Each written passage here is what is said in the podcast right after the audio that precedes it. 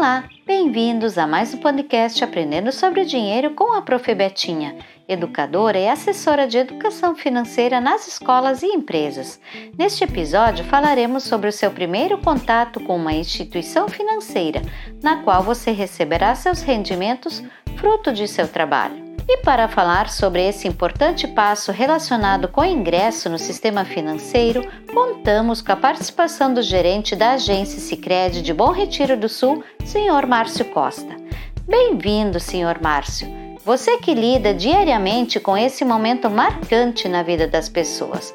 Quais são os principais documentos, tipos de conta, benefícios e orientações para administrar com segurança sua renda? Olá pessoal, tudo bem? Eu sou o Márcio. Eu agradeço o convite para conversarmos sobre abertura de conta e fico bem feliz em poder falar sobre esse assunto tão importante, pois é no momento da abertura da conta que a pessoa torna-se efetivamente um participante da instituição financeira, um participante ativo, com acesso ao mercado financeiro. E esse acesso ele pode ser feito então através de uma cooperativa de crédito ou de um banco mediante a abertura da conta. A abertura da conta ela é um processo bem simples e rápido.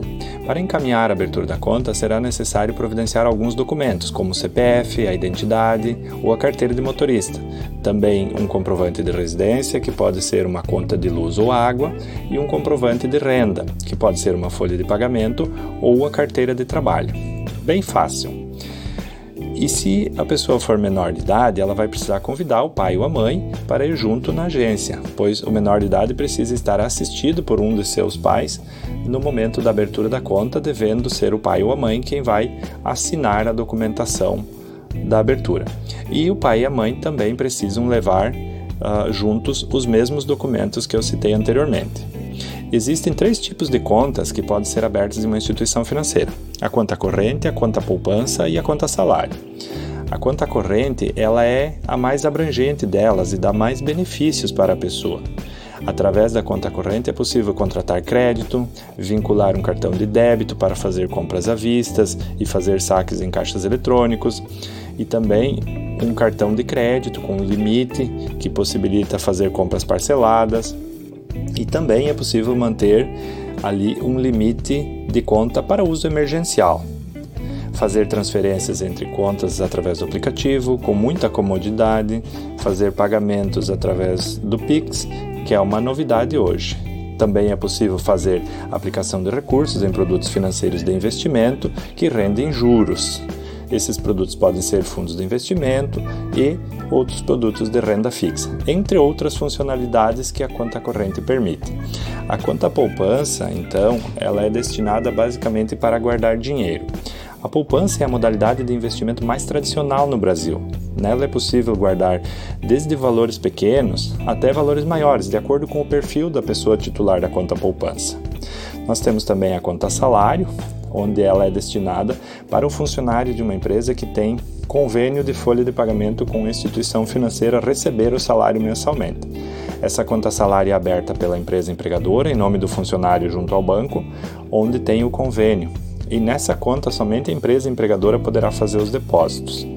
O ideal é que a pessoa titular da conta salário transfira automaticamente os valores da sua conta salário para a conta corrente e assim poder concentrar a sua movimentação financeira em uma só conta, facilitando o controle mais efetivo do uso do dinheiro. Nas cooperativas de crédito, o associado, então, ele tem também a sua conta capital, a qual terá valores depositados nessa conta e esses valores também fazem parte das finanças do associado e também esse valor compõe o patrimônio líquido da cooperativa. A conta capital é ela que de fato formaliza o vínculo entre cooperativa e associado. Quando a pessoa abre uma conta corrente em uma instituição financeira, é comum ela já receber de imediato limites de crédito. E a orientação, nesse caso, é para que esses limites sejam utilizados somente em caso de necessidade e com muito controle, pois a utilização de crédito ela implica em pagamento de juros e juros nós sabemos que é uma despesa financeira que impacta o orçamento da pessoa. Também é necessário um cuidado grande para não tomar limites de crédito fora da capacidade de pagamento e depois não conseguir pagar, ocasionando a inclusão do CPF no SPC ou Serasa, vindo a ficar com o nome sujo, como é comum nós ouvirmos aí no dia a dia e passa então a partir daí com, com o nome negativado a não ter mais acesso a crédito no mercado. Eu quero destacar assim com bastante ênfase que os limites de crédito disponibilizados pelas instituições financeiras para as pessoas, eles não fazem parte do salário e devem ser tratados de forma separada, sendo utilizados somente em casos de necessidade.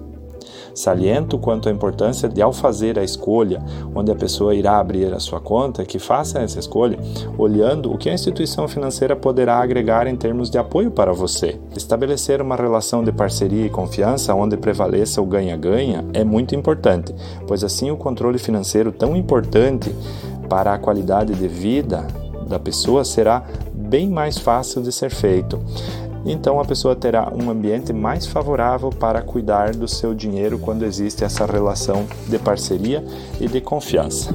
Ok? Eu devolvo então a palavra para a Prof. Betinha que dará continuidade. Muito obrigada, gerente Márcio. Com certeza os esclarecimentos trarão tranquilidade e segurança às pessoas na hora de gerenciar suas finanças, possibilitando escolhas mais conscientes. No próximo podcast Aprendendo sobre Dinheiro, estaremos conhecendo um pouco mais sobre as diferenças entre uma instituição financeira convencional e uma instituição financeira cooperativa. Até lá!